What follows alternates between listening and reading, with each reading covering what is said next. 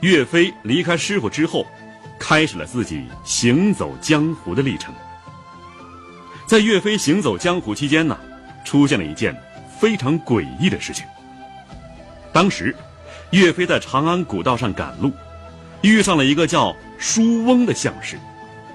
就在擦肩而过的时候，舒翁把岳飞叫住，神色凝重，眉头紧锁，上上下下打量他。过了老半天，才说出一番话。这番话呀。让岳飞是大惊失色，这老道究竟说了什么呢？好，我们接着说京中岳飞。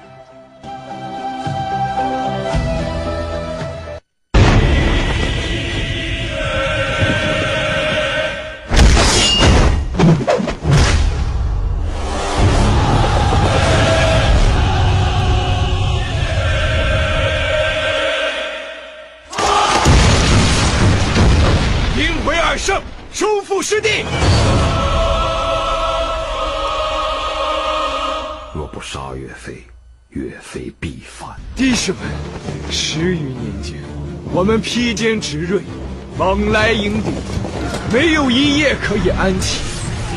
不是我们不想睡，是契丹不让我们睡，是北辽不让我们睡，是贼寇不让我们睡。天下之大，竟找不到我们宋人安睡之所。我娘在我背上刺了四个字：尽忠报国，勿忘国耻，光复中原。就是我们的忠，万千黎民，天下苍生，就是我们的国。他们在哪里繁衍生息？他们在哪里祭拜祖先？他们在哪里提笔写字？哪里就是我们的国。我，岳飞，相州汤饮，我家乡天高万仞，地厚九重，麦穗厚的能战人。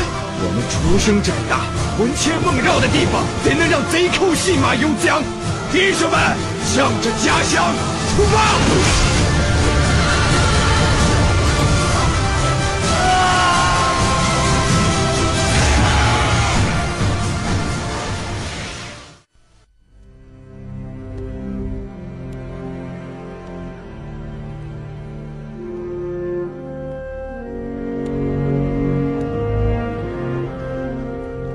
这位叫舒翁的相士说呀：“你的相貌奇特。”按照相书上解，来日一定是达官贵人，手持重兵，权倾一时，但最后要死于非命。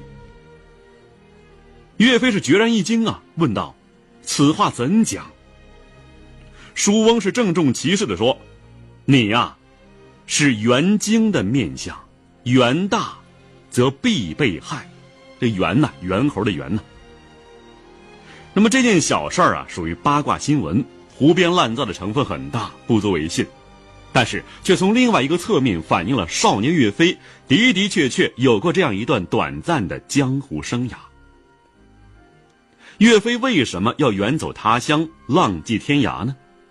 原因是永和乡所在的一个城市的镇长爱慕岳飞武艺高强，特意聘请他作为镇上一名游脚。这个游脚啊，是主捕盗贼，类似于现在巡警啊。岳飞年少的时候啊，血气方刚，好喝酒，酒量很大，醉酒之后是经常闹事儿。有一回，酒后闹事儿，事儿大了，把同喝酒的人呢打翻在地，只有出气儿没有入气儿，看样子，就算不死，下半辈子哼也生活不能自理了。岳飞的酒一下子醒了。全身直冒冷汗，家也不回了，闪身走人了。那么这样说起来呢，岳飞的早年经历，倒和《水浒传》里武松有几分相似啊。这次的十九不减行为，使岳飞被迫离开父母，走上了一条亡命天涯道路。多年以后，功成名就的岳飞，每回忆起这一段不堪回首的经历，无不为自己年少轻狂、十九任性的行为啊。悔恨不已，他向部属解释自己长期滴酒不沾的原因的时候说呀：“某就能饮，常有酒师，老母戒某不饮。”武松为了躲避灾祸，后来啊投到了柴进庄上。那么岳飞呢？历尽江湖风霜之后，最后流落到了韩家的周锦堂，成功转型成为一名庄客。象州安阳县的韩家咒锦堂，到底是岳飞行走江湖时停留的第几站，已经无从可考了。但是有一点是肯定的，这是最后一站。岳飞来投韩家的时候啊，其貌不扬，为人又很低调，平素是沉默寡言，每天辛勤劳作，和普通农民没有什么两样，谁也不知啊，他是一个身怀绝技的武林高手。直到后来发生一件事情，大家才对他是刮目相看。时间，宋政和七年，暮春，深宵，地点，相州安阳县韩家周锦堂。大院门口，人物，一大群骑着高头大马、披着油布雨衣的人。这群人手中啊，全都提着刀枪器械，正在朝庄内大声吆喝。这是一群靠打家劫舍为生的盗贼，盗手叫张超，盗众人数啊三百多人，横行河南河北一带，是出了名的巨盗团伙啊。今夜，他们把打劫目标。定在了韩家的周锦堂。这周锦堂啊，来头不小，是曾经的相三朝立二帝的大人物韩琦之私人宅院厅堂，始建于一零五五年，距离遭打劫的这一天呢，已经过去六十二年了。那么现在呢，它的主人是韩琦的曾孙韩肖胄。作为名相的曾孙呐，韩肖胄也在北宋政坛上。活跃过一段时间，并且呢，荣任宋朝的使臣，出使辽国，给辽国皇帝祝寿，很是见过世面。虽然这时候韩家的家境已经远不能与韩琦时代相比，但是啊，瘦死骆驼比马大，韩家依然是河北地区的大户啊。北宋末年的苛捐杂税繁多，花石纲、生辰纲等等苛捐杂税百出。搞的是天下骚然，鸡飞狗跳，很多无辜百姓被逼上梁山，唯恐天下不乱的地痞流氓更是趁机生事，危害一方。在相州，接连几年的洪涝灾害，使得许多农户是无法耕种，这些农户在饥荒的逼迫之下，铤而走险，暴乱为道，走上了打家劫舍的道路，一时间呢，遍地是盗。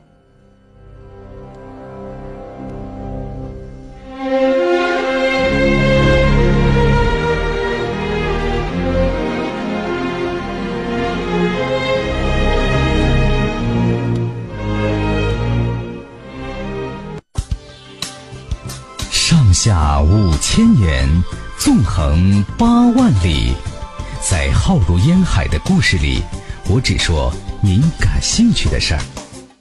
晚星画传奇。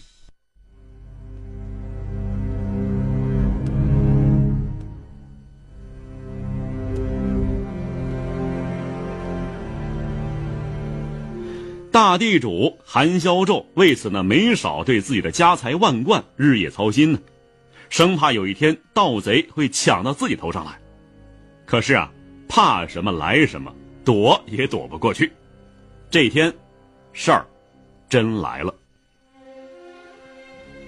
对盗贼张超而言呢，韩家就是一个银行，一个能够给他带来巨大财富的银行。早在一年以前呢，他就是摩拳擦掌。跃跃欲试了。那么一年前的诱惑，为什么现在才开始行动呢？因为官府追的太紧了，一直找不到机会，而今夜，终于可以下手了。韩萧胄在睡梦之中听说盗贼来了，吓一哆嗦，从被窝里爬起来，跌跌撞撞的找到值班的家人，吩咐他们赶紧敲响梆子，召集庄客保卫庄院。韩家庄前庄后立刻亮起了无数灯烛，几百庄客是纷纷起床穿衣找家伙，提着灯笼用了出来。这些庄客呀是长期住在韩家的民工，平日里啊在自己农庄里从事农业劳动，同时也肩负着保卫韩家大院的重任。对于这样一帮民工，张超根本不放在眼里。他的脑子里只想的是，这将是我人生之中最豪华的一次抢劫，很快就要发大财了。这天夜里，天黑如墨，大雨如注。这帮强盗能够得逞吗？这次劫难对岳飞今后到底有什么影响呢？韩老头领着庄客们呆呆地站在院门外，门外的檐头上啊，如水帘般的往下注着倾盆大雨。张超的三百多个手下密密麻麻地站在庄前的打麦场上，手里全都是提着刀械。张超本人呢，骑着高头大马，耀武扬威的。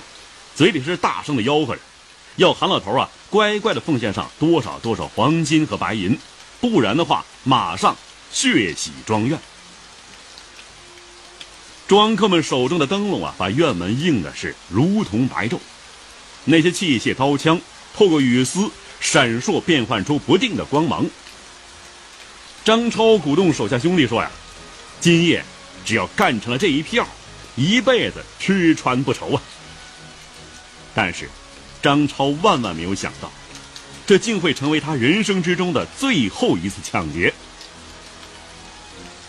只听夜雨之中响起了一声清亮断喝：“张超则子，怎敢到我地盘撒野？”跟着，嗤的一声，一支利箭穿过瓢泼大雨，急如流星，准确无误的贯穿张超咽喉，带着鲜血飞向了更黑暗的地方。张超的笑骂声是戛然而止，翻身倒地。这个射箭呢，属于技术活，讲究力气、眼力和技巧，还要考虑现场风速、风向、羽箭的质量等等因素。那瞄准的时候呢，你不能对准目标，而是以仰角四十五度左右朝天，然后呢拉弓引箭。由此可见呢，要命中目标难度是相当大的。更何况还在黑夜，更何况还下着倾盆大雨啊！可是，张超就这样真真切切的倒在众人跟前。这一下子变故陡生啊！现场的人都傻了，几百名贼寇群龙无首，骚乱不止。又听有人大喊杀贼，众人扭头看呐，只见一个十六七岁的少年，左手执弓，右手扬刀，口中呼喝着。从大院高墙上跳了下来，一时间众庄客是人人感奋，操刀舞棍冲了上去。这场混乱的群殴过后啊，是贼众崩溃，数赖以全。第二天，韩萧胄隆重的奖赏了这个箭射到手的少年功臣。这个少年功臣，就是岳飞，岳鹏举。韩萧胄和当时很多人一样，根本不会想到这个名字将在若干年后名满天下，流芳百世。仗义解围，建设张超之后，岳飞在韩家的待遇啊高了很多，从而和韩家子弟有了更多的接触。在那个没有报纸、电视、互联网的年代啊，普通百姓对国家时政讳莫如深。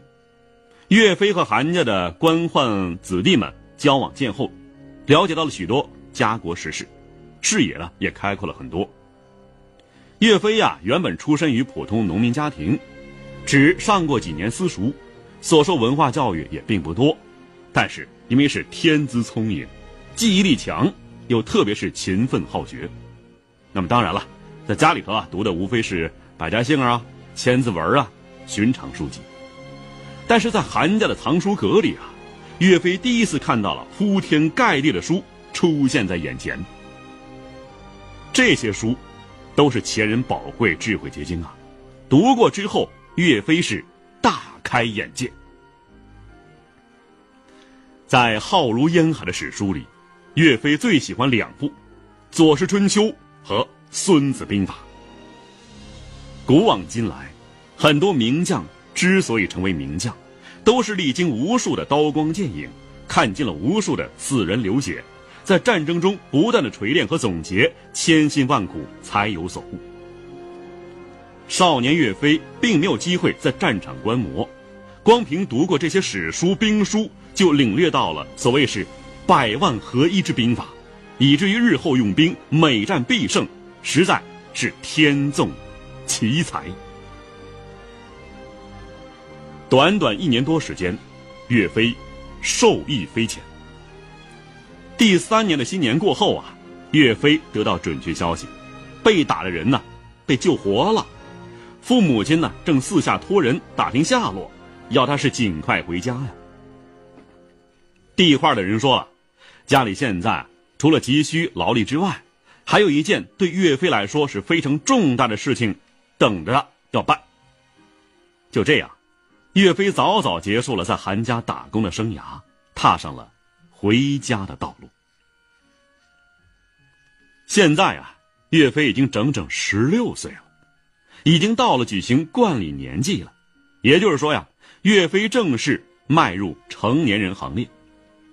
岳和抱孙心切，新年一过就开始张罗岳飞的婚事了。新娘子姓刘，温婉善良，婚后与岳飞非常恩爱。小两口啊，你耕田来我织布，你挑水来我浇园，日子过得是和和美美。总体上来说，从公元一一一九年到一一二二年，岳飞过着一种安宁平静的生活。长子岳云，就在这种背景之下出生了。儿子的出生啊，为岳家带来无限的喜悦。但是，接下来的一年，黄河以北又多次发生水灾，田亩荒芜，民不聊生。原本并不富裕的岳家呀。经济负担开始日渐沉重。为了增加家里收入，一身武艺的岳飞响应政府号召，光荣参军。岳飞最初投在真定府刘格手下，担任一名敢战士。刘葛看岳飞身材魁梧，武艺高强，大奇之人，尝试着让他担任一名小队长。事实证明，刘葛这个决定非常明智。岳飞参军以后啊，很快就展现出了高超的军事才能，在军队中崭露头角。这个相州啊，有两名巨盗，名叫陶俊、贾进，他们手中有兵有枪，在河北、河南一带打家劫舍，百姓是深受其害。有些乡民呢，自发组织起来进行反抗，但相形之下，力量显得太弱小，到头来谁也是无可奈何。这官军呢也曾经多次讨伐，但最后同样以失败告终。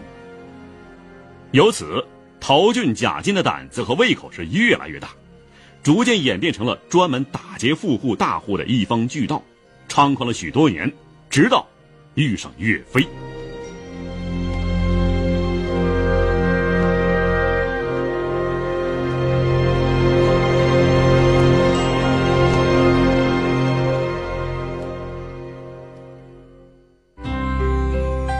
看古今中外，说喜怒哀乐，讲悲欢离合，道世间百态，晚星画传奇。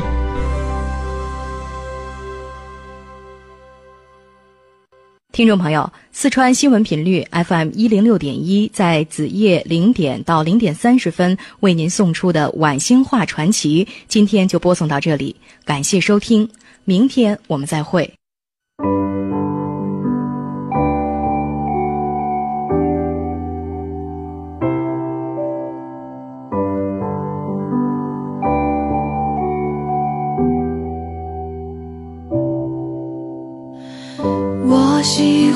欢